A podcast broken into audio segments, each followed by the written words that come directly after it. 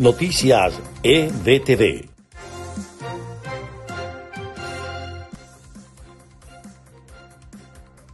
Este es el resumen de Noticias EBTV en podcast. A continuación, las informaciones del día martes 13 de abril. Les estaremos acompañando Freddy Machado y Susana Pérez. Comenzamos. Casi 480 médicos han muerto a causa del coronavirus en Venezuela ante la falta de equipos de bioseguridad, vacunas e incluso pruebas para detectar la enfermedad. El número de fallecidos está lejos de disminuir lamentablemente en un país con hospitales sin agua, luz e insumos. Mientras la crisis se acentúa, el régimen saca su mejor carta, desviar la atención, publicando una serie de grabaciones en las que supuestamente parte del equipo del presidente Juan Guaidó se vería comprometido. En esta misma rueda de prensa, Jorge Rodríguez rechazó la propuesta de fe de cámaras para que el sector privado adquiera 6 millones de vacunas contra el coronavirus. El único ente autorizado, capacitado y legitimado para cumplir con la vacunación contra el COVID es el Ministerio de Salud, sentenció el agente de la dictadura a los medios de comunicación allí presentes.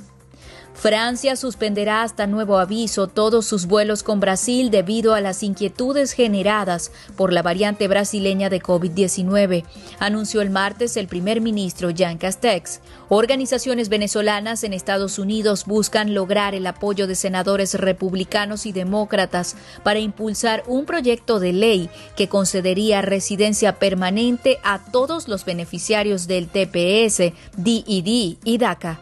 Y en notas de Estados Unidos, las principales autoridades sanitarias de Estados Unidos recomendaron una pausa en el uso de la vacuna contra el COVID-19 de Johnson Johnson por precaución mientras investigan si produce coágulos de sangre.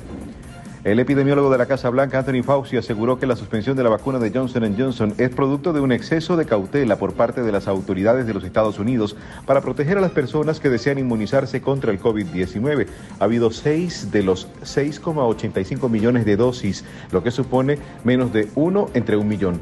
Así que recuerden, esto es producto de un exceso de cautela, manifestó el experto que sirvió durante la presidencia de Donald Trump y continúa ahora en funciones en la administración de Joe Biden.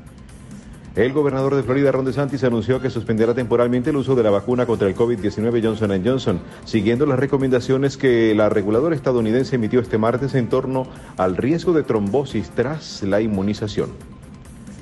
Entre tanto, el expresidente Donald Trump criticó a la administración Biden por permitir la pausa en el uso de la vacuna Johnson Johnson para prevenir el COVID-19. El exmandatario estadounidense aseguró Tal vez todo esto se hizo por motivos políticos o tal vez sea por amor a la FDA a Pfizer, dijo el exmandatario, y añadió que fue este organismo, trabajando con Pfizer, el que anunció la aprobación de la vacuna dos días después de las elecciones presidenciales de 2020.